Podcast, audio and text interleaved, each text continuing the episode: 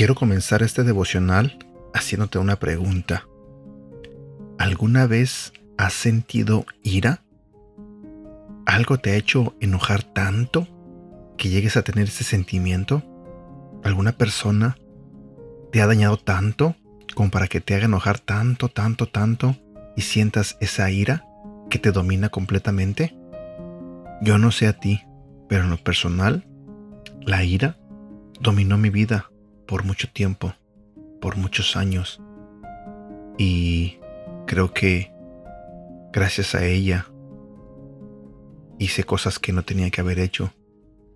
Destruí cosas que no tenía que haber destruido. Lastimé personas que no tenía que haber lastimado.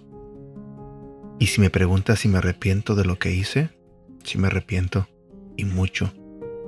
Sé que el tiempo no se puede regresar para no volver a cometer eso.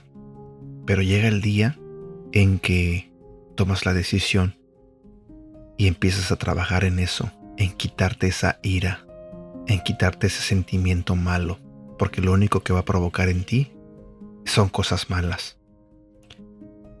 El día de hoy te hablaré sobre eso, sobre la ira. Buenos días, mi nombre es Edgar y este es el devocional de Aprendiendo Juntos.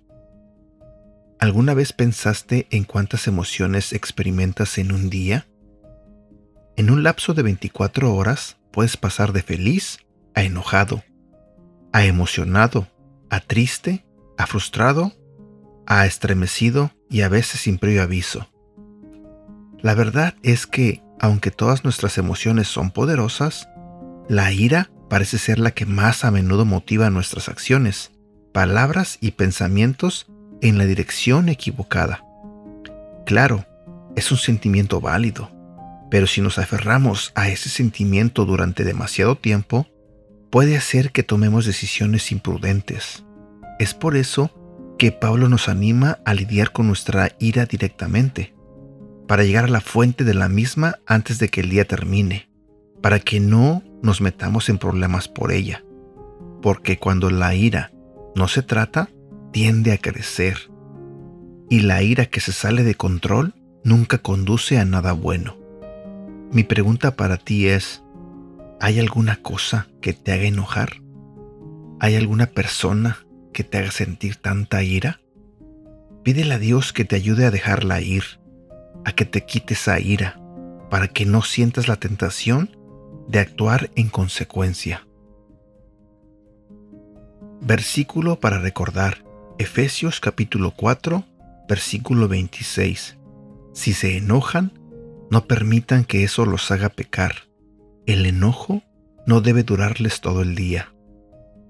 Sobre lo que dice el versículo, honestamente, a mí me ha pasado, pienso que a ti también, así que no lo niegues, en que nos hemos enojado y a veces somos tan orgullosos, eh, muchas veces hasta sentidos, y dejamos ese enojo un día, dos días, tres, cuatro, cinco, un mes, dos meses, cuatro, siete, un año y hasta muchos años puede durar ese enojo por algo que nos hicieron.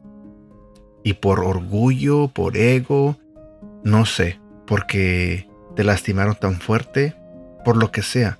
Pero el enojo lo traemos ahí dejamos que sea parte de nuestra vida. Y pues no perdonamos porque pues seguimos heridos y creemos que ese sentimiento o esa reacción es válida.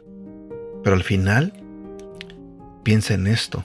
Pasa el tiempo y la única persona que la pasa mal eres tú, por no perdonar, por no soltar eso que te hizo enojar o que te lastimó. Así que eh, también puede pasar que nos amarguemos por tener ese enojo con nosotros. Así que te invito a que si algo te sale mal y terminas enojado con alguien o enojada con alguien, trata de arreglar las cosas antes de que el día termine.